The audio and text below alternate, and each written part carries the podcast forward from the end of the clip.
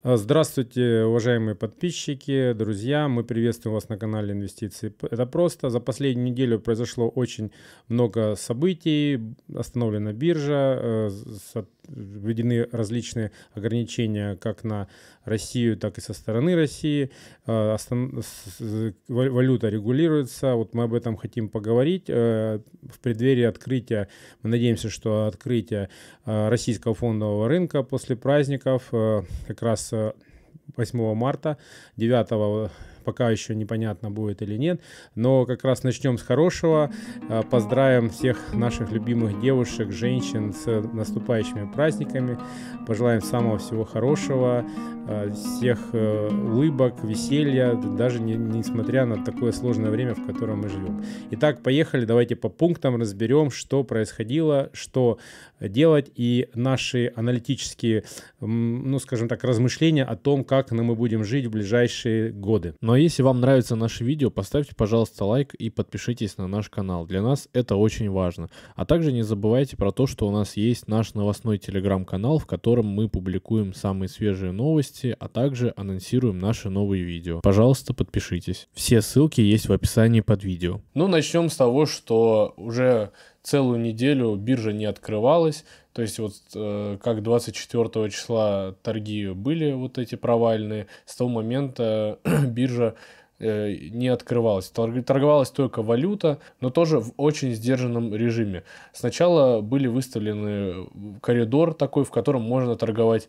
валютой, поэтому стакан Э, по доллару был пустой, то есть все стояли на покупку, потому что там сначала, насколько я помню, было 95, потом 105, там 110, э, в итоге на этой неделе до 120 у нас даже курс доходил, ну там почти до 120. Все это сопровождалось очень большой волатильностью в течение недели, то есть там были дни, когда курс э, открывался там на 105, падал до 100, потом э, стрелял до 118, и все это в течение одного дня. В общем-то, было много чего интересного, и в связи с этим наш центральный банк и наше правительство принимают соответствующие меры, о которых мы сейчас и поговорим. Ну, вообще, я бы так сказал, я в голове, конечно, держу полностью все, что происходило, потому что слежу за этими событиями, но вот мы там, готовясь к этому видео, выписали себе там 21 пункт, на мой взгляд, такой важных событий, которые происходили. Может быть, даже коротко я бы так вот сейчас акцентированно э, обозначил, что было, э,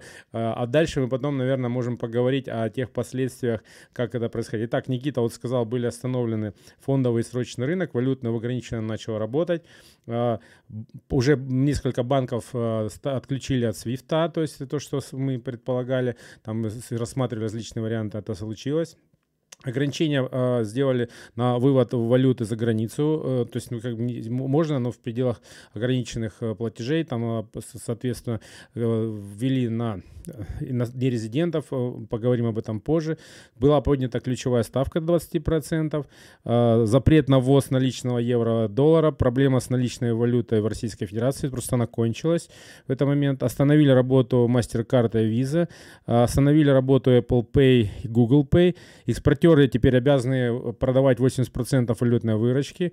То ограничения ввелись на нерезидентов э, для продажи российских активов. Также была объявлена поддержка российского фондового рынка из ФНБ в объеме 1 триллиона рублей. Также из-за сложности, э, из-за ограничений сейчас наши экспортеры испытывают сложности с тем, чтобы получать выручку. Также Центральный банк в один день вводил комиссию на покупку валюты в 30%, но в следующий день она была снижена на 13, до 13%. Продолжается взлет цен на все в мире, на сырье, на товары. Также многие компании приостанавливают свою деятельность в Российской Федерации в связи с экономической и политической ситуацией. Для наших IT-компаний были введены государством льготы. Также нам, по сути, сейчас запретили выезд в половину мира. Экспортерам разрешили выплачивать свои долги нерезидентам в рублях то есть не в валюте, а теперь в рублях. Частично был разморожен наш золотовалютный фонд для того, чтобы мы также могли расплачиваться по иностранным долгам. Также Яндекс заявил о том, что у них может случиться технический дефолт, и на торгах э, в Лондоне наши депозитарные расписки упали просто в ноль. Ну а теперь давайте пройдемся по каждому ну, э, событий произошло много, они все взаимосвязаны. Давайте как бы не каждый из них, может быть, разберем, а, а возьмем по там фондовому рынку, валютному рынку, срочному рынку. Ну, срочно, наверное, сейчас пока э, не, не столь важно, но это тоже важно для бизнеса, это инструменты определенные. И, соответственно, там засело много э, наших э, коллег по, по инвестиционной деятельности. Итак, давайте начнем с валютного рынка. Он был единственный открыт. Э, и что происходило? Э, то есть есть валюта нужна для чего? Для того, чтобы покупать товары за границей, соответственно, их э, завозить в Российскую Федерацию или наоборот, э, продавать товары за границу и получать валютную выручку, соответственно, меняя это внутри у нас э, на фондовом рынке, значит, ну, я имею в виду на валютном рынке.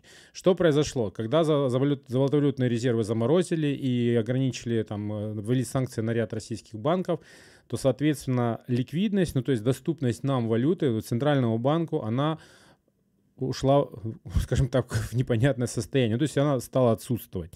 И, э, соответственно, что вызвало реакции как раз-таки вот тех новостей, э, которые э, мы с вами... То есть без существования валютного обмена невозможна внешнеэкономическая деятельность. То есть она у нас есть. То есть мы продаем нефть, мы продаем газ, мы продаем металлы, мы получаем валютную выручку. Эту валютную выручку надо продавать, чтобы, поскольку предприятия работают, они получают зарплату. И также обратно, чтобы купить что-то за границей, нам нужны валютные счета для того, чтобы оплатить там те же самые кондиционеры, кондиционеры, как телевизоры, продукты питания, ну, все остальное, что мы покупаем. Вот для этой деятельности рынок нужен. Его открыли. Значит, поскольку ЦБ уже не мог участвовать э, как э, игрок с замороженными активами, э, ввели как раз-таки вот этот э, э, не ограничение, а наоборот условия для того, чтобы 80% экспортеров продавали выручку. Это была первая часть, то есть фактически это обеспечивает приток э, валюты на э, фондовый, ну, на, на валютный рынок. Значит, по, для того, чтобы иностранцы там не сильно дергались, э, поскольку много очень э, в активах российских, а наши активы они забрали, ввели ограничения на продажу э, иностранных активов для того, чтобы просто как бы подождать, уравнять шансы. То есть у нас там украли 300 миллиардов долларов. Мы так делали ответный шаг, посмотрев то, что все, активы из России вы не вводите, пока мы эту ситуацию не разрешим. Также в связи с нестабильностью в рубле э, уходят многие иностранные компании сейчас из России, но они не уходят, точнее, а приостанавливают деятельность. Кто-то, конечно, уходит э, на политическом фоне, но в основном э, большинство говорят, что мы пока приостанавливаем деятельность, потому что непонятно, по какой цене продавать свои товары, потому что все-таки они же не хотят продавать э, в убыток себе, им все равно придется рубли потом конвертировать э, в доллары, а если они будут по старым ценам продавать или там в течение дня их менять, это все очень плохо для бизнеса, поэтому на данный момент вот там на пару месяцев кто-то кто-то вообще до определенного срока, да, приостанавливают э, продажи в России. Собственно, с этим сейчас тоже связана паника у многих, так что пока можете не паниковать, они пока только приостановили. То есть, опять же, все возможно, но лично мне кажется, все, когда у нас стабилизируется, вернутся и также будут продавать. Я хотел просто добавить немножко, что вот то, что ты сказал, нестабильность, это связано с тем, что как раз-таки, поскольку ЦБ не участвует, и это не такая плита, которая может выдать, э, скажем так, любое количество ликвидности в валюте, продать ее на рынке, а, а как раз экспортеры 80% выручки э, продают. Э, вот эти колебания курса в течение дня э, делаются там 15-20% вообще возможно, когда они там летают с 95 до 110. Это как раз связано с тем, что неравномерно получают эту выручку, продают ее, спрос на валюту как бы присутствует. И как раз таки вот этот вот колебание курса и многие как раз ритейлеры там же, они, они просто не могут в таких условиях торговать. То есть ему просто убыток себе, поскольку наценка, например, в той, в той же рознице, она крайне небольшая, и по сути, то есть вот эти колебания курса могут просто привести в убыток. Они ждут просто стабилизации этой ситуации. Стабилизация может наступить, когда как раз-таки финансовая система выровняется, а, и приток валюты, ну, в общем, там внешний торговый баланс стабилизируется. Плюс я еще хотел добавить то, что как раз-таки дополнительное вот это ограничение на вывоз валюты а, и плюс на комиссии по брокерским счетам, а, то есть что, что, что сначала ЦБ ввел 30%, 30%, потом 13%, оно как раз-таки а, тоже успоко... успокоила рынок в том плане, чтобы люди не рыпались и не уходили просто в банальную спекуляцию деньгами. То есть, там, ну, если у тебя курс по 20 процентов скачет, можно купить, продать и заработать просто с ничего, там такая халява. Плюс запретили полностью все э, маржинальную торговлю, это вот с валютой тоже это невозможно, то есть все, все за свои деньги. То есть как бы просто успокоить рынок и стабилизировать ситуацию. Это вот то, что мы сейчас просто про валюту говорим, как оно отражается на том, что просто система функционировала. Да, также еще проблемы возникают э, у наших экспортеров в связи с отключением от SWIFT, потому что мы просто элементарно не можем рассчитываться за наши товары, которые мы поставляем. Кто-то пока временно отказался от них, конечно же, но э, это тоже давит на нашу валюту, потому что дополнительно люди, кто-то там паникует, кто-то закладывает этот риск, и это тоже все несет наш курс наверх. Ну, я тут э, сказал бы, что у нас таких точных данных нет, потому что данные это есть, наверное, там у статистики, но пока что вы только просто можем смотреть на что? На объемы торгов на там валютном рынке. Но опять они там как бы не особо показательны, они в, день, в течение дня меняются, то есть как бы как, ну, то есть это, наверное, только в ЦБ знают, как они сейчас э, с экспортерами взаимодействуют. У экспортеров тоже есть соблазн не продавать, там придержать, заработать больше. Все-таки мы живем в капитализме, в системе, где пока что никаких правил, ну, новые правила не выстроены, и поэтому, собственно, они будут сейчас, э, ну, как бы формироваться заново э, по образцу и подобию, там, ну, а дальше мы там, на кого мы ориентируемся, сейчас мы поговорим немножко попозже. Но в любом случае сейчас как раз вот как раз э, стабилизация происходит этой системы, и все, ну, как бы будем, будем смотреть, и мы можем только реагировать на там ситуацию. Ну, однозначно, что продолжит это дело до тех пор, пока, в принципе, у нас не стабилизируется а, вот это вот а, а, внешнеторговая а, торговля, ну, внешнеторговый баланс по как бы доллару и евро. Ну, то есть именно вот в этой части, и мы не перестроим импорт-экспорт на, на там другие потоки, абсолютно понятные. Еще сейчас проблема у наших банков возникает с долларами и евро с валютой, их просто нет, особенно налички.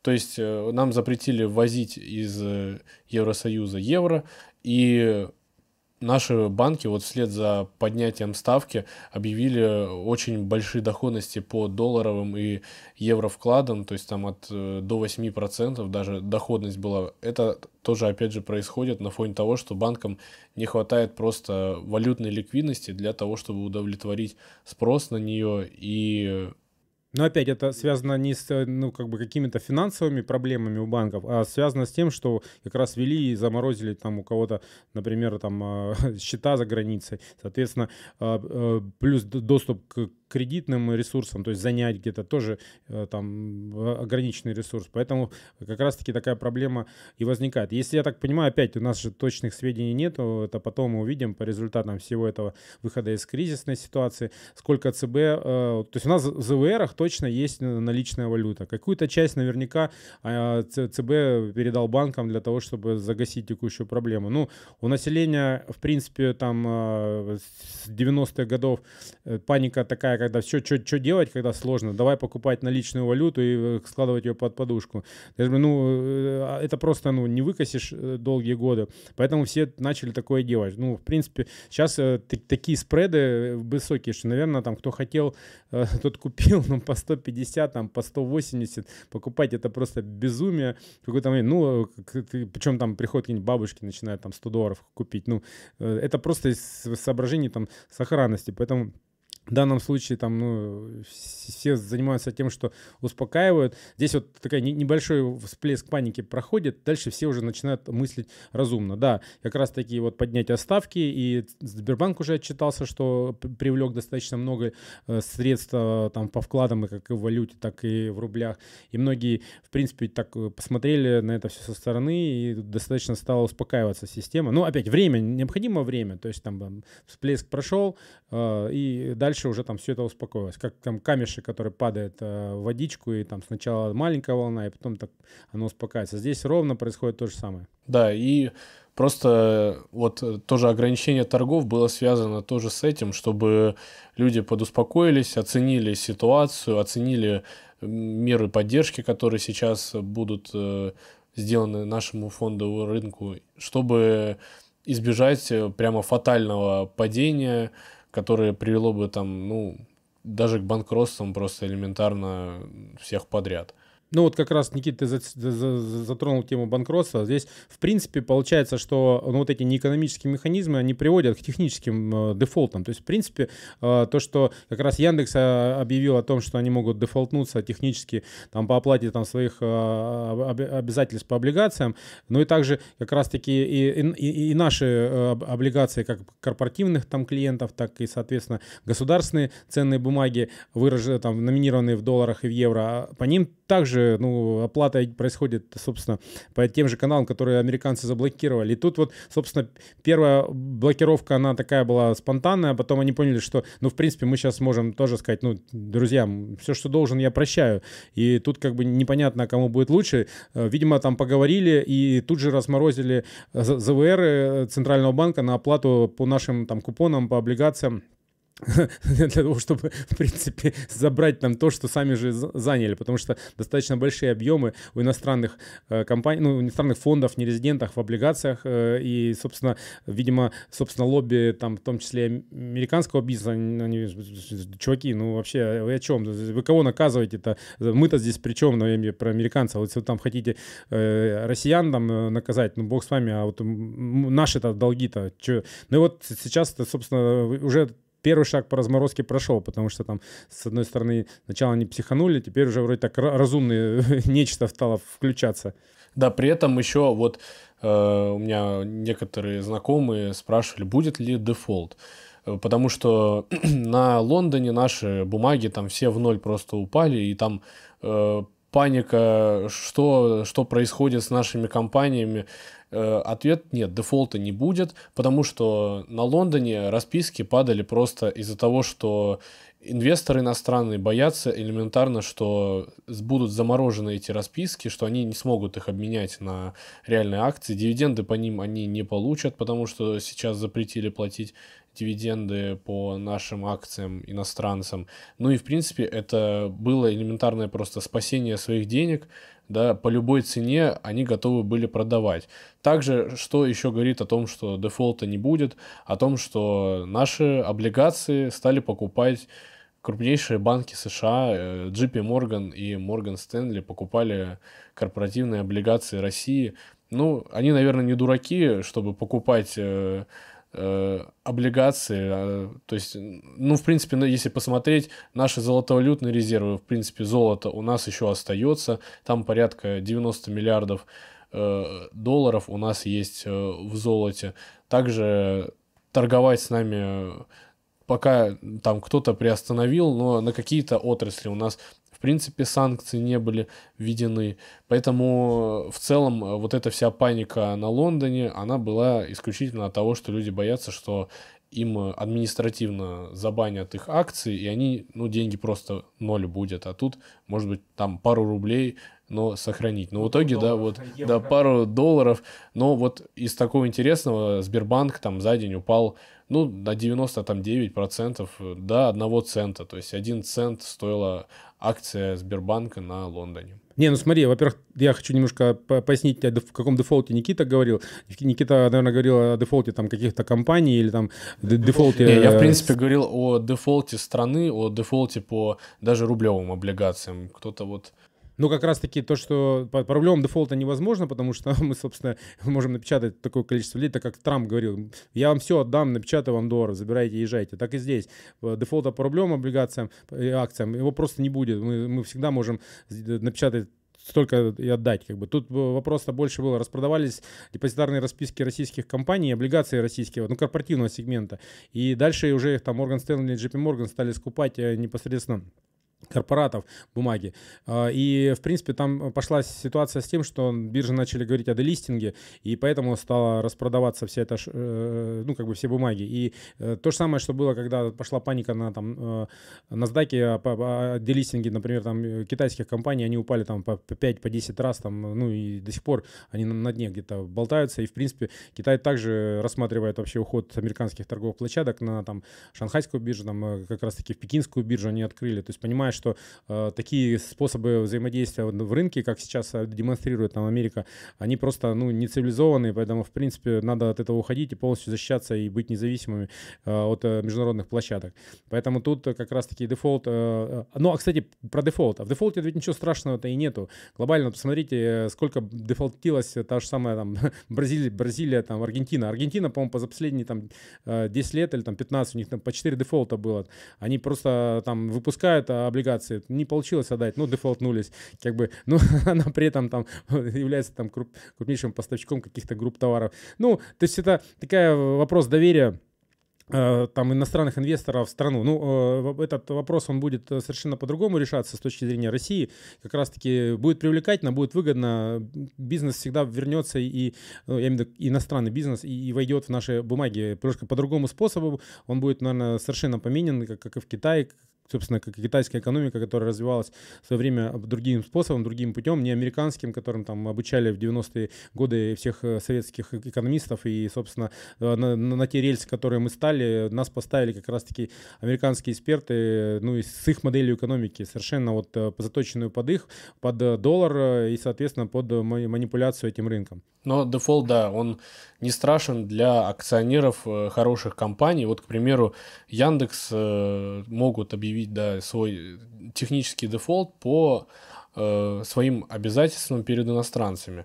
Да, э, на саму компанию, если вы держите ее акции, возможно, в моменте будет какая-то реакция, тоже, опять же, паническая. Но в целом э, такая ситуация может произойти сейчас по всем нашим иностранным обязательствам. Поэтому, если у вас есть еврооблигации какие-то наши номинированные, в принципе, облигации, связанные с Россией, номинированные не в рублях, то вам стоит задуматься над тем, что с ними делать. Потому что они могут оказаться либо замороженными, либо по ним просто объявят дефолт в случае того, что нам не разблокируют наши резервы, и мы не сможем расплатиться просто по ним. И э, как это повлияет на сами компании, ну, просто, ну, никак почти это не повлияет, просто, можно сказать, мы простили свои долги, и э, все. Но также, если говорить про рублевые э, облигации, будьте аккуратны с высокодоходными облигациями, потому что э, напечатать-то мы рубли можем, но это напечатают рубли Сбербанку, там, Газпрому, если у них такая ситуация будет, которой, естественно, ситуации такой не будет. Но если вы будете покупать там облигации какой-нибудь обуви России, ну тут, да, уж извините, по ним тоже может быть дефолт, и вы потеряете деньги. Но в России это был так не, не, не типичный пример, а просто название, может быть, такой компании нету. Если есть, то это не, не обязательно, что не, с ней не будет. Обувь России, не, не обязательно, что с ней будет плохо. Просто чтобы там не говорил, что наоборот, сейчас обувь в России, может быть, расцветет, поскольку нам нужна там своя обувь. Поэтому тут как бы вот я бы так не, не категорично не, не говорил. Так вот, получается, что ну вот если про валютный рынок, мы сейчас посмотрели, что происходит. То есть происходит такое регулирование этого сектора в части э, как бы притока, оттока непосредственно э, с тем, что э, нам там рубанули там все, все источники ликвидности. Ну, это вот так. Теперь давайте, может быть, немножко поговорим об о рынке акций, то есть э, поскольку его не открывают и срочный рынок, но не открывают по причине того, что как раз-таки там э, все, все боятся, э, боятся того, что, что будет, ну, с учетом того, что э, как бы была распродажа на внешних площадках э, и, соответственно, ну, очень много частных инвесторов, иностранных компаний также сидят, ну, если говорить о фрифлоуте, не резидентов, это 80% в российском рынке. Причем он за последние годы так заметно вырос из-за того, что там как раз-таки наши бумаги сильно росли, как не развивающиеся рынки, и многие заходили. Соответственно, здесь очень много нерезидентов и там э, ну, местных наших инвесторов, э, резидентов, частных э, инвесторов и так далее. Так вот, тут в связи с тем вот этими рестрикциями 80% вот этих фрифлоута нерезидентов их рубанули, то есть они не могут никак не дать поручение, не выйти. И вот, собственно, пауза на, на Мосбирже как раз, на мой взгляд, связано с тем, что, ну, я поскольку занимаюсь э, теми же самыми технологическими там э, процессами, там, разработкой, ну, не так просто взять там, э, так как вот Swift они отключали, так и здесь рубануть там часть контрагентов, э, просто не резидентов, ввести там систему это, клиринга э, бумаг, э, потому что ну, все процессы были выстроены для того, чтобы рынок работал без ограничений. И сейчас, там, соответственно, это один из факторов, почему в том числе ну, вот, биржа смотрит, что с этим делать. Как бы как установить вот эти все моменты, чтобы четко их отследить там, и не дать возможности выходить. Ну, потому что, в принципе, у нерезидентов задача сейчас будет сейчас простая. Выйти по любой цене и как бы вывести деньги. Ну вот, соответственно, пока наши деньги там зависли, значит, ну вот мы будем по конкретным нерезидентам, видимо, разбираться индивидуально, поскольку здесь есть не только американцы, европейцы, здесь есть и там китайские инвесторы, э, индийские, ну, то есть вот фона, доля фондов, она достаточно э, различная, там есть не только там 50%, грубо говоря, Америка и Европа, но вот э, остальные 50 дружественных нам стран, они, в принципе, не должны пострадать, с ним, наверное, будут индивидуально разбираться. И плюс частники. Частные инвесторы, соответственно, тоже ну, немножко сейчас могут быть паниковать, поэтому при открытии э, что, боятся, что будет распродаж, чем акции начнут падать и могут э, опять-таки лавинообразно начинать продавать. Здесь э, как раз-таки э, задача тоже предотвратить такую распродажу, потому что цель, как я уже говорил, э, сделать наш фондовый рынок привлекательным. Ну, в перспективе там ближайших там 10 лет. Да, и что для этого делается? В первую очередь я так понимаю, хотят сделать привлекательный наш фондовый рынок для частных инвесторов российских, которых очень много пришло за последние годы, за последние два года точнее, и которые, я думаю, очень много, многие разочаровались за последнюю неделю. Вот. И получается, что для этого сделали? Выделили 1 триллион рублей из ФНБ. Если смотреть, сколько это будет в проценте от фрифлоута, это 7,5% от всего фрифлоута. Но если учитывать то, что 80% это замороженные нерезиденты, то, сами понимаете, это, можно сказать, четверть от э, того, что сейчас э, есть у нас, в принципе, на московской бирже, что сейчас может торговаться от э, российских резидентов и физических лиц. То есть это может очень серьезно оказать поддержку э, нашему фондовому рынку. Также э, дивиденды, они все-таки будут. Они не будут платиться иностранцам, но э, резидентам выплачены будут. Пока непонятно в каком объеме, но э, то, что они будут э, какие-то точно. Вот. Также наш э, центральный банк, он сказал, что сейчас разрешаем не публиковать отчетность э, ежемесячно банкам, чтобы, опять же, не вызывать э, лишних э, каких-то паники и лишних стрессов для этих банков, чтобы они спокойно могли свою деятельность переструктурировать и принять все, все, и принять все решения, которые необходимы для того, чтобы пройти этот кризис. Ну, я хотел добавить как раз-таки про центра... Центральный банк. Ну, причина, что э, как раз-таки из ФНБ можно тратить э, триллион на покупку акций. Как раз-таки такое решение было принято э, в 2008 году, тоже нападение, и там э, вебом э, покупались эти бумаги, они заработали там э, десятикратную выручку после того, как через три года они их продали. То есть э, как раз был взлет. Сейчас немножко ситуация э, будет ну, похожая, но может поменяться в связи с тем, что, в принципе, рынок будет э, закрыт для иностранных инвесторов, инвесторов, наверное, в ближайшее время, как раз пока у нас не выровняется с ними вза взаимодействие. Э, но, тем не менее, как раз-таки э, вот эта покупка активов, она позволит э, появиться на рынке маркетмейкеру. То есть, фактически, как, как в чем это может выражаться? Ну, во-первых, там не все акции можно покупать. То есть, есть ограничения как раз-таки, если там за последние три месяца произошло там кардинальное изменение там, на 20-30%. Ну, я, я не буду зачитывать, как конкретно формулируется возможность покупки такой бумаг. Ну, если там сильно важные компании просели, то тогда как раз-таки может их покупать веб, э, используя деньги э, э, Фонда национального благосостояния. То есть как это будет происходить? Этот триллион выделен на, конечно, год. То есть это будет не постоянно. Но это вот, собственно, как ЦБ участвовал на рынке валютном. Это примерно может характеризоваться каким образом. То есть, чтобы не, не, не, не цена не, не, не упала как, ниже какой-то, которую они считают там разумной, они там могут просто э, там ставить там э, плиту. То есть, что такое плита? Ну, вообще, в принципе, в стакане. Это просто выставляется заявка на покупку там, ну, фактически с безлимитным э, бюджетом. То есть, фактически все, кто хочет там продавать или спекулировать, он в эту плиту упирается и по этой плите получает стоимость там бумаги. Все.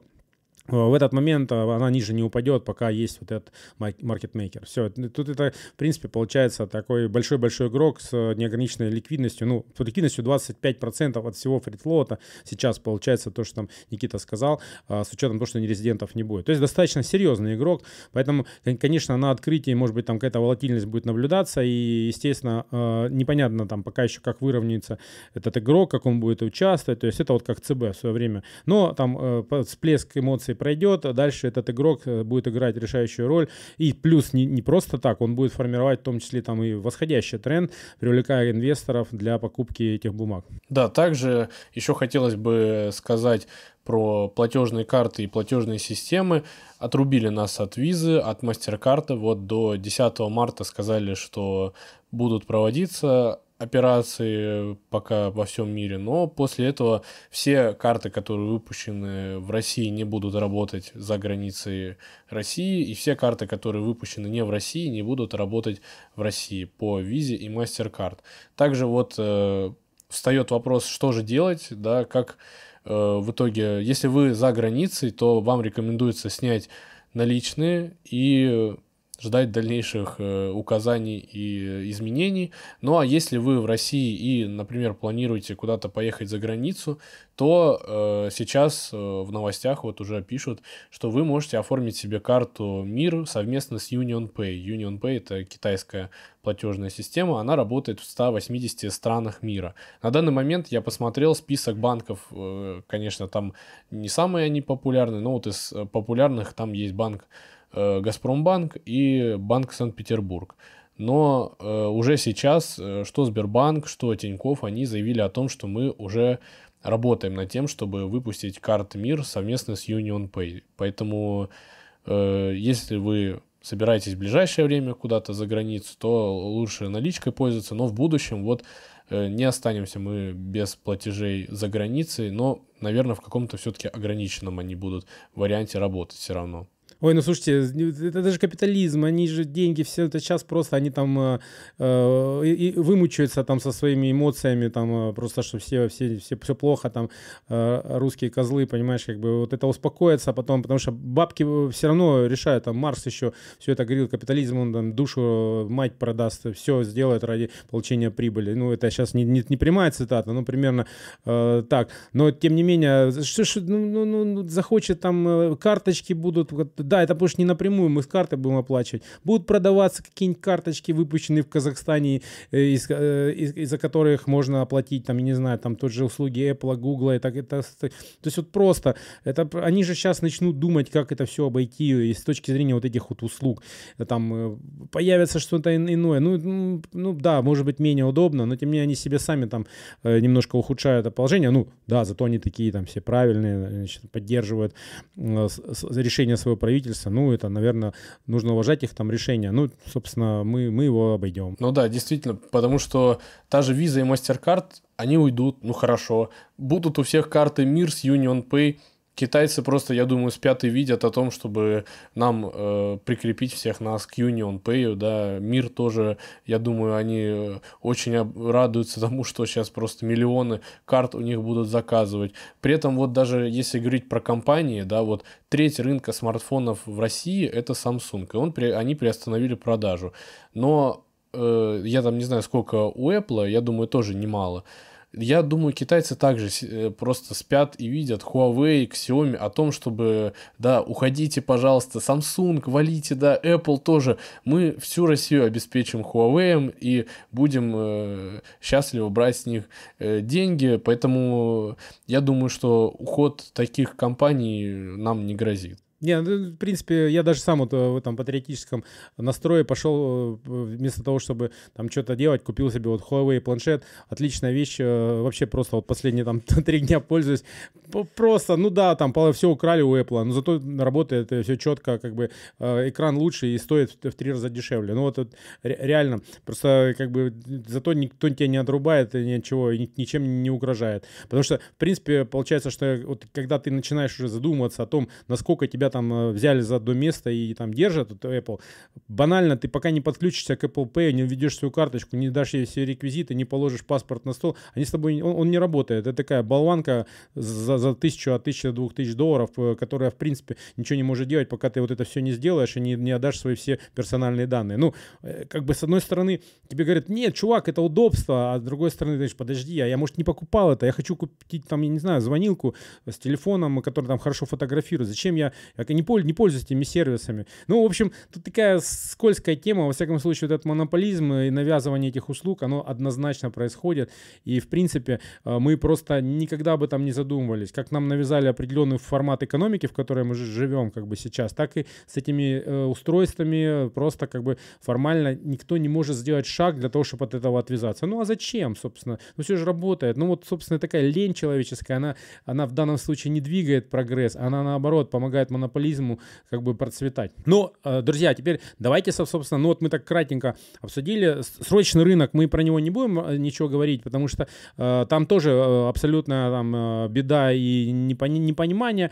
Мы в нем особо там не участвуем, поэтому, наверное, не супер эксперты. Посмотрите, э, там «Деньги не спят» олейника, я не рекламирую его, то есть он меня не знает, но глобально там он очень много рассказывал про срочный рынок и какие проблемы сейчас там будет непосредственно с можно брокерами. Вот достаточно интересно а, мнение. Я думаю, что ему можно доверять. Он как бы в данном случае много и шортит, и участвует э, как раз-таки в спекулятивной торговле, поэтому в данном случае э, этот, э, эту тему он разбирал. Давайте немножко поговорим о том, собственно, вот что делать, к чему мы идем, наверное. И вот я тут хотел больше времени даже еще потратить, чем вот этому разбору событий. Такая это была, знаете, прелюдия, предварительные ласки к тому, чтобы уже как раз-таки перейти к основному там действий, так это, а что дальше-то, что делать и вообще как, как вот оценивать эту ситуацию? Сейчас, наконец-то, мы вам расскажем, как же мы будем жить, как же э, куда теперь нам идти без Америки, Европа. да, какую модель нам теперь выбирать, а выбирать нам нужно китайскую модель, как бы это не очевидно было, э, с регулируемым курсом и с тем, чтобы нас не могли нам больше угрожать тем, что мы одно вам отключим, другое, третье. И как же мы это сделаем? Но опять, я бы сказал так, э, регулируемый курс, э, э, китайская модель, что это означает? Вообще тут надо вернуться к истории вопроса, и здесь, ну, вот много раз, вот наши там депутаты, особенно там коммунисты, я, как бы, вот видите, даже дедушку Ленина поставил сюда для того, чтобы вспомнить о, тех основах, когда там многие эксперты говорили, слушайте, друзья, ну что вы делаете? Посмотрите, какая зависимость. Зависимость от как раз-таки европейцев, от американцев, Э, ну, э, мы просто сидим у них на кукане. То есть мы полностью зависим от э, их системы управления нашими финансовыми потоками, финансовой системой. Но так нельзя.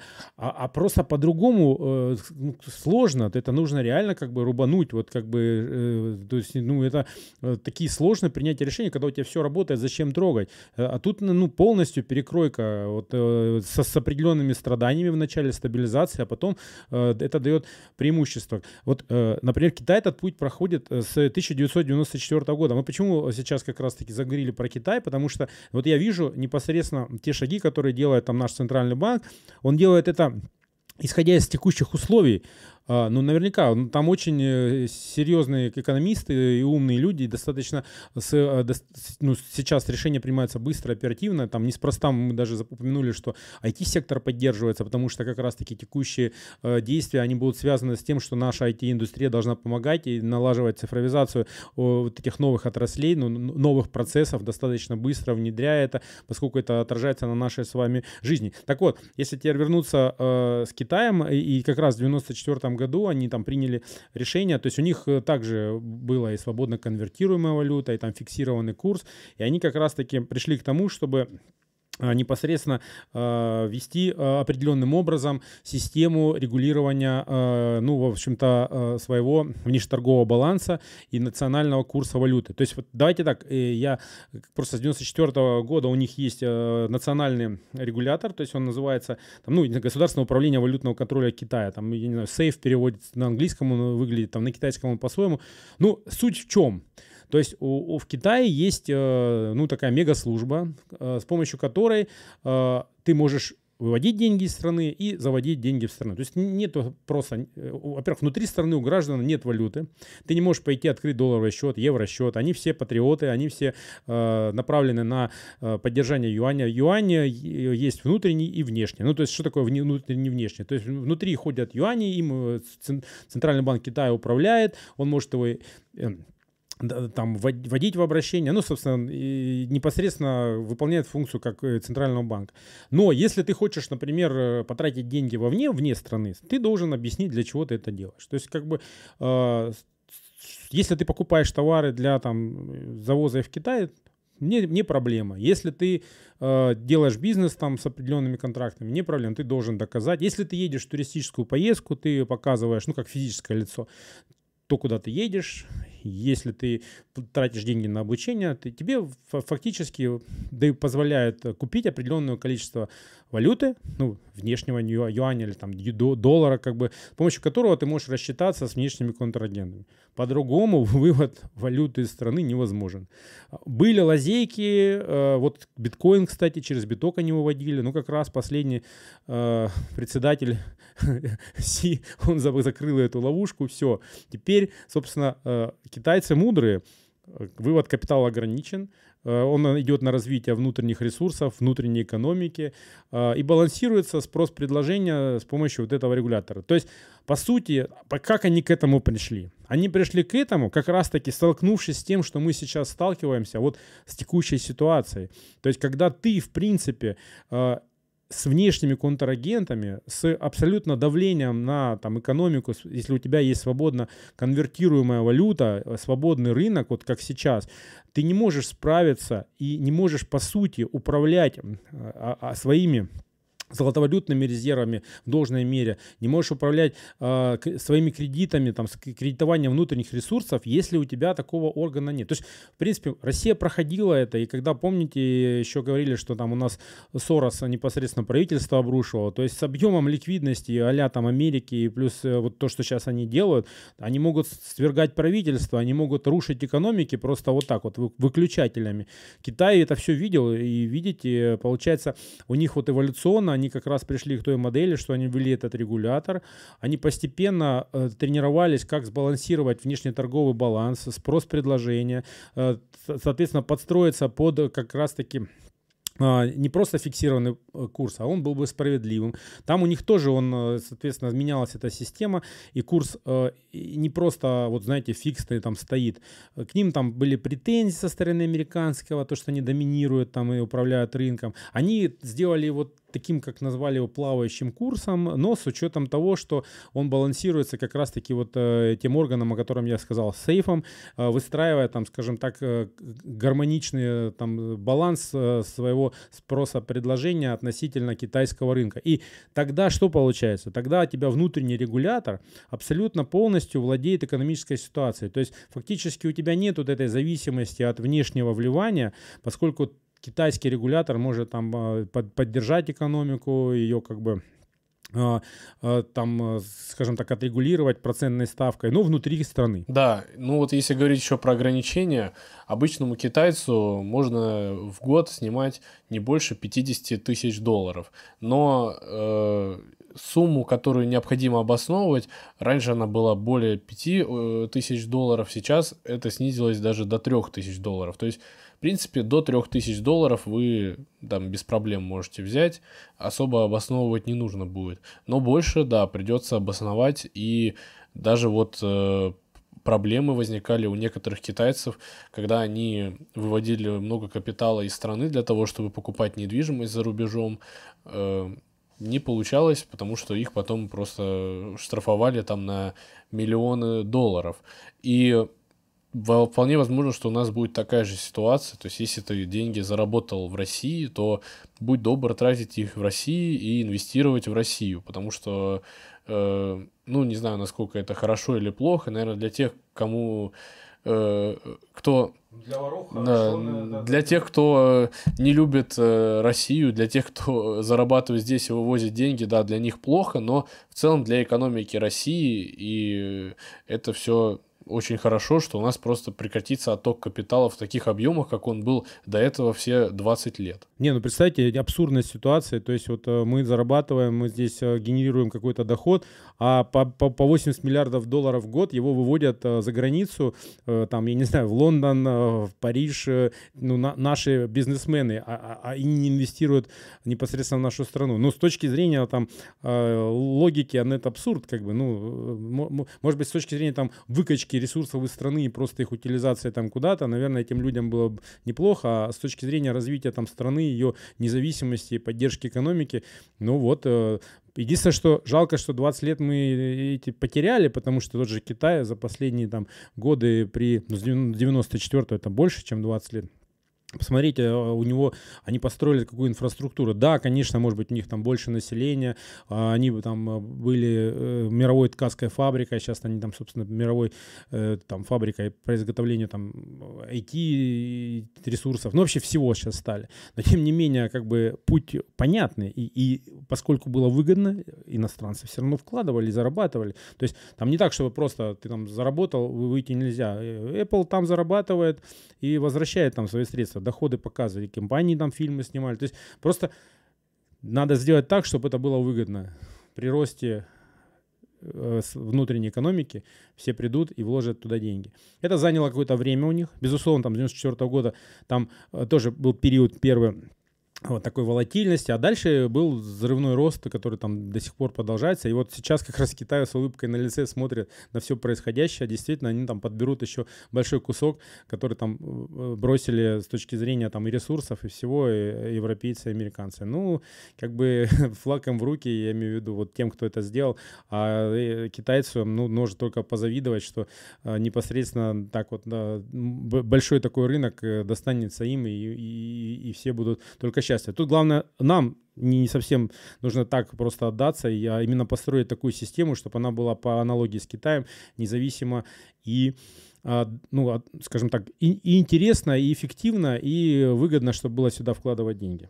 Да, также из-за того, что растет инфляция, цены на газ опять э, превысили исторический максимум в Европе, там более 2200 э, долларов за Э, за тысячу кубометров сейчас просят. Э, но к чему это все приведет? К тому, что сейчас растут цены на нефть, там до 120 уже вроде даже дорастал э, бренд.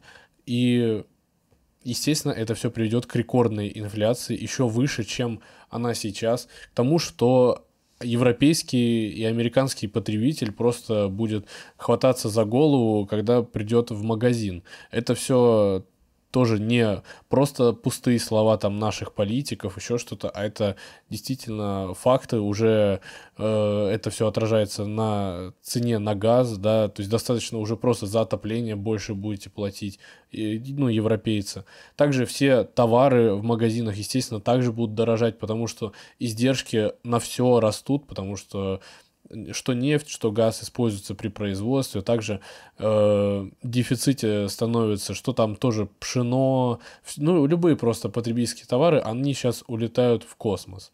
И это вполне себе возможно может повлечь за собой мировой финансовый кризис, который мы тоже предсказывали уже неоднократно. И сейчас это все, можно сказать, переходит в такую активную фазу, как это было в 2008 году. Ну и про мировой финансовый кризис я там э, записывал отдельное видео, прям сам смотрю и думаю, вот, блин, пророк хренов.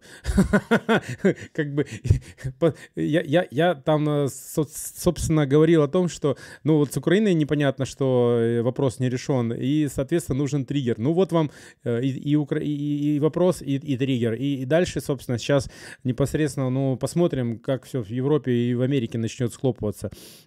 Европа уже просела там на э, ну, сильно фондовый рынок. Дальше, соответственно, мне кажется, что поднятие там ставки сейчас Америка и плюс э, повлияет на Европу и посмотрим, что. То есть Счастлива Америка в том, что она сейчас нашла себе врага э, в плане того, что финансовая система США начнет рушиться не потому, что они там все профукали и вот эти все их действия последние два года это просто трэш.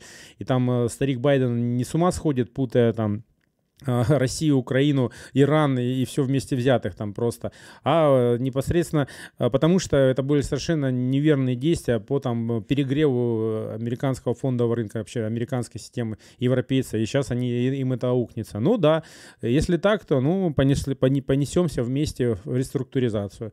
Значит, э, уроки истории, уроки там экономические будем проходить вместе и, э, скажем так, выходить из этой ситуации ну, вместе. Но, к сожалению, как раз-таки там я также упоминал, что такие кризисы все бывают разрешаются мировыми войнами. Не дай бог, конечно, я надеюсь, что до этого не дойдет. Но, во всяком случае, бывает и так. Э, но, к сожалению, сейчас у нас немножко оружие другое, поэтому это такое чревато, поэтому есть тормоза и факторы. Но тем не менее, я хотел бы еще теперь вернуться к как раз Китаю и юаню, э, непосредственно то, что как там дальше, собственно, жить, что, что торговаться будет. Так вот, э, непосредственно что делать э, там и как быть. Ну, про юань. Юань, например, такие, э, и в том числе э, наши уже ну, э, правительство, коллеги и все делали шаги по тому, как э, обеспечить торговлю там тем же самым Китаем и вообще организовать эту торговлю, ну и вообще, скажем, независимо от э, там привязки к доллару и к Э, тому же самому евро. Э, и, соответственно, ну вот, например, с 2014 года, как раз-таки с ноября, после всех э, этих рестрикций, которые на нас уже накладывались, было заключено соглашение, там, что московская биржа ну, с 15 декабря стала первым регулирующим рынком за пределами Китая. Это вот, в принципе, то, что есть. Ну а для торговли между Китаем и, и, нами были заключено такое своп соглашение на 24 миллиарда долларов, где у нас там возможность покупки в юанях, а у них в рублях. То есть вот просто как бы конвертнули такой, э, то есть у них есть лимит на рубли, а у нас на юане. То есть, ну так я грубо говорю, но по сути э, форма взаиморасчетов в двух национальных валютах. И я думаю, что сейчас э, уверен, это будет продолжаться. И не только с Китаем такое будет происходить, с другими контрагентами, которые будут хотеть работать в России. Итак, теперь давайте так, что, что, что же делать глобально? И, ну, такой подводим итоги определенно вот этой нашей долгой дискуссии. Там, ну, во-первых, там не бояться. Я не хочу говорить там по-другому, но тем не менее не паниковать, не бояться, э, ничего такого не происходит. Э, да, да, сейчас происходит некая там волатильность э, на, на, на рынках, э, будет э, каждый день какие-то изменения, но э, к чему они идут? Что бы сделал я, например, на месте регулятора там э, и, и будь я ЦБ? Они сейчас это делают постепенно, ну и там к чему бы я бы привел к, этому, ко всему? Ну, во-первых, э, смотрите, ну глобально нужен валютный регулятор, как в Китае, то есть я бы сейчас абсолютно пришел бы к этой системе, как у нас работает Китай, она система похожая в России может выстроиться, и мы к ней уже пришли. То есть валютное регулирование, валютный регулятор непосредственно соответственно, э, зафиксировал бы курс, то есть на, на текущий момент, чтобы ни бизнес не рыпался, не боялся. Соответственно, все э, ввод, вывод капитала э, через этого регулятора. Ну, то, что мы сейчас рассказывали про Китай, э, значит, ввел бы действие. Во-первых, это, это первый момент. Во второй момент. Вот сейчас вот эти санкции там ввелись на там три компании финансового рынка. Там, там ВТБ заблокировали, Сбербанк нет. Тиньков тут утверждает, что там, а я вот тут работаю. Вот слушайте, вот надо это заканчивать. Внутренний рынок, он внутренний. У нас должна быть конкуренция не на фоне санкций и на фоне каких-то рестрикций. Она должна быть честной честная, ну, хороший у тебя сервис, мы к тебе присоединяемся, плохой у тебя сервис нет. Поэтому надо вот это все закрыть и просто ограничить э, самостоятельно э, работу как раз-таки вот э, Swift обрезали, ну, давайте всех, всех в одинаковые условия именно внутреннего, это там постановлениями. То есть, чтобы как раз-таки через этого валютного регулятора все конкретные наши финансовые структуры, все наши импортеры, экспортеры работали в одинаковых условиях. Потому что сейчас не должно быть неравной конкуренции внутри на российском рынке. Это вот как бы такой э, момент, ну, ключевые, я говорю, моменты. Потом, что бы я бы сделал еще? Теперь вот у нас есть куча э, валютных вкладов, рублевых вкладов, там, долларов, евро. Ну, поскольку как, как раз-таки нас э, лишили этого рынка, э, нужно такое принять стратегическое решение, может быть, кому-то оно не понравится, и конвертну, конвертнуть все наши валютные счета, э, там, валютные депозиты, наши брокерские счета в валюте, э, ну, и предварительно, естественно, распродав эти американские ценные бумаги, потому что, ну, ни один китаец не владеет э, американскими ценными бумагами, ну, нету такого, ну, нету вывода этого капитала, они вкладывают в свои компании патриоты. То, что же самое надо сделать? Убрать этот американский рынок на текущий момент, э, ну, продать по текущему курсу там, в течение там, месяца. Дальше выйти всех э, по какому-то фиксированному курсу, у нас э, доллар вот эту вот ликвидность вывести и полностью уйти в рублевую э, зону всем, всему нашему бизнесу. Параллельно, естественно, в течение этого месяца э, непосредственно э, договариваясь с нашими контрагентами по работе там с Китаем, по работе с Индией, по работе там, ну, тех, кто хочет напрямую, пожалуйста, на нашем рынке эти пары на, через валютного регулятора. Если, ну, это может быть там какое-то подразделение ЦБ, но в принципе можно вывести это в отдельную структуру, она будет достаточно там независимой. ЦБ бы регулировал внутренний рынок, там, ну, здесь у меня нету такого опыта, как это лучше организовать, наверное, это надо проанализировать, я все-таки не работаю в этой структуре, поэтому, наверное, мне сложно сказать, как бы юридически это э, лучше сделать.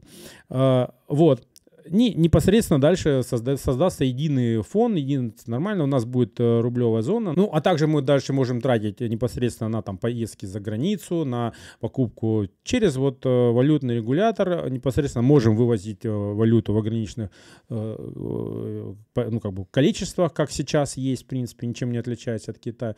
И это даст возможность управлять непосредственно экономикой без возде... внешнего управления, внешнего воздействия. То есть полностью понимая, что что у тебя бизнес делает и как. Ну, а, соответственно, поскольку как бы, тут требуется ну, непосредственные преференции там, бизнесу, они уже да, стимулировать внутренние э, разработки, не внутренний рынок, непосредственно выгодность э, на нем работы наших там IT-персонала, там непосредственно то, то есть посекторально, э, там полупроводники сектор, необходимо сейчас поднимать авиаотрасль. Здесь конкретно вот то, куда нас ударили, ну, непосредственно э, мотивировать для того, чтобы там были налоговые преференции, там э, непосредственно доходы компании могли зарабатывать. Ну, это понятно, что сделать мотивация конкретных там отраслей, там производства, которые непосредственно нужно там почти там, ну, не с нуля, ну, там с там, медицинские там, товары медицинского потребления, тоже там лекарства частично, ну, ну придется их там э, непосредственно стимулировать. Да, это там займет, э, там, наверное,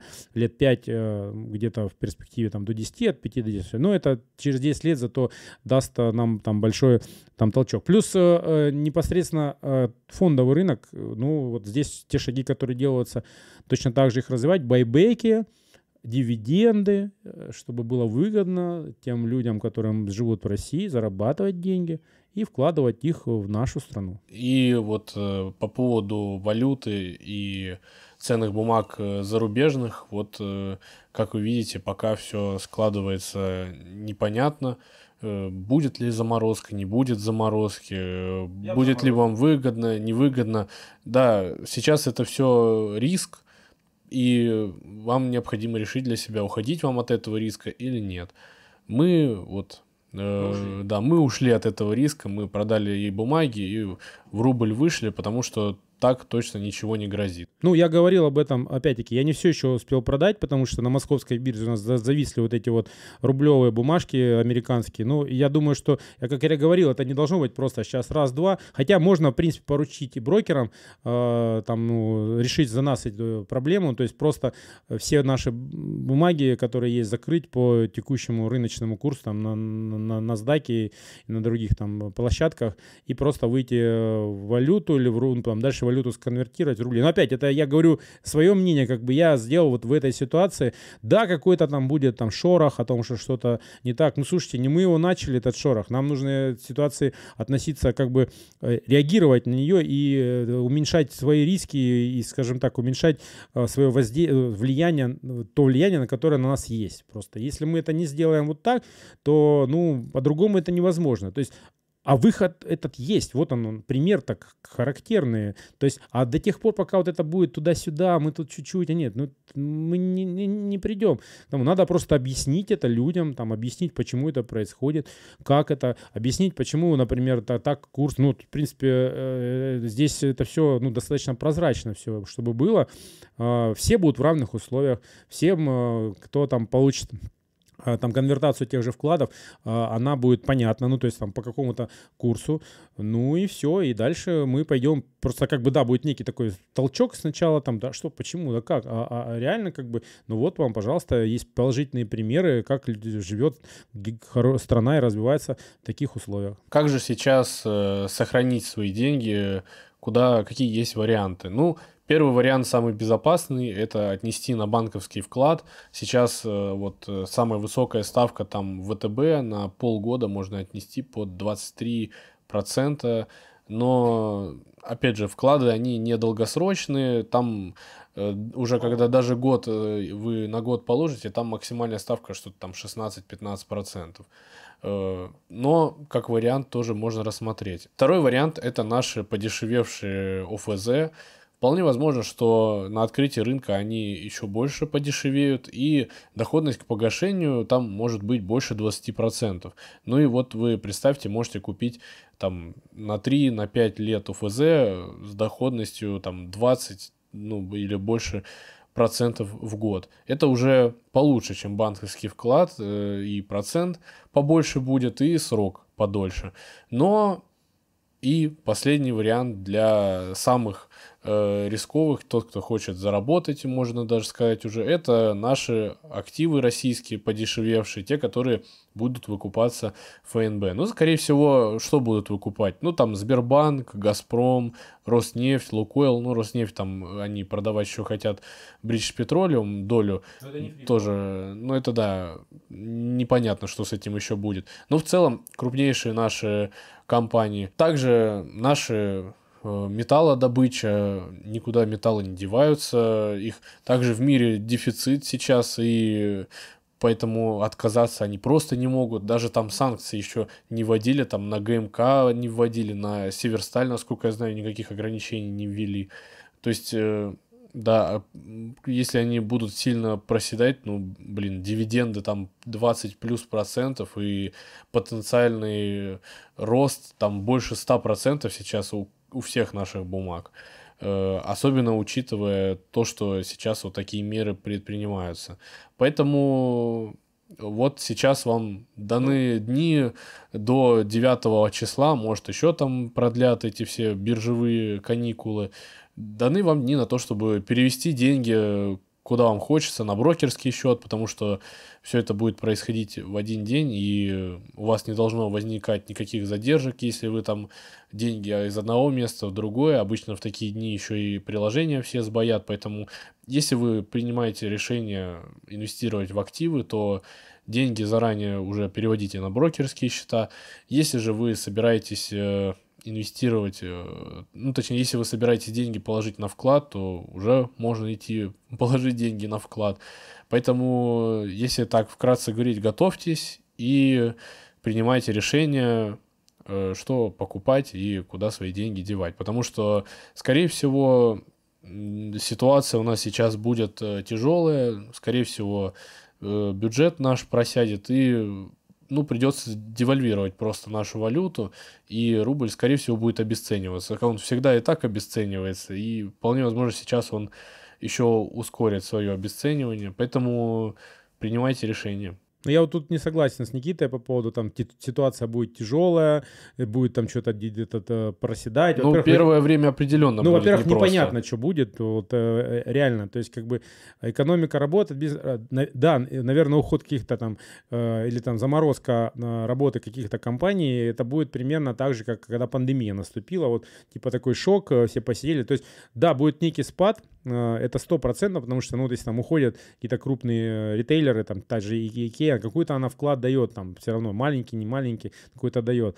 Соответственно, вот это да, э, то есть с точки зрения ВВП, да, будет изменение. А, ну, вообще тут как бы даже нельзя сказать, а будет реструктуризация вообще всей финансовой системы России. Поэтому в, это, в реструктуризации нельзя оценить. То есть, когда ты сравниваешь, что было и что стало, ты их сравниваешь в одинаковых условиях. А здесь, получается, ты как бы, по сути, делаешь новую точку zero наступает. Что, что было, это была там не, американская система управления финансовыми активами, по сути, на базе золотолютных резервов, которые лежат в США, там, и в Америке, и в Европе, там, ну, вообще глобально.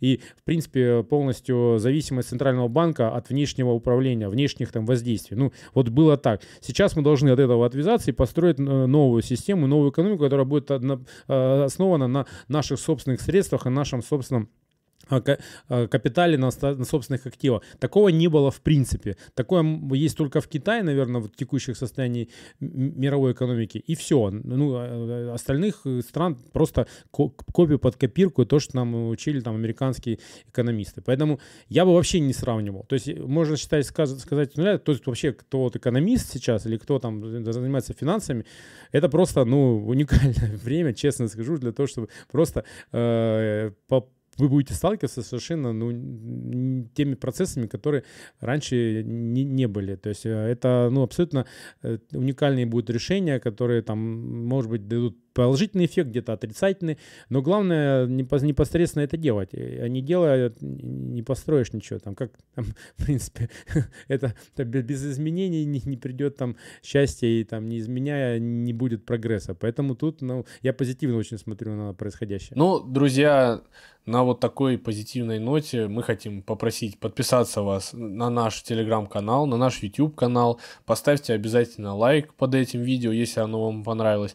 Ну а на этом все. С вами был Куделя Никита. Ну, я еще перед тем, как сказать, что с вами был Куделя Сергей, добавлю, что меньше смотрите, э, вообще не, не следите за политическими новостями каждый день. Это на самом деле действует на психику. Ну, смотрите за этим а, там, один раз, может быть, в день, там, э, раз-два дня. Но за финансовыми новостями следите постоянно, особенно в последнее время на нашем телеграм-канале. И также с вами был Сергей Куделя. До новых встреч. Дня, до новых встреч.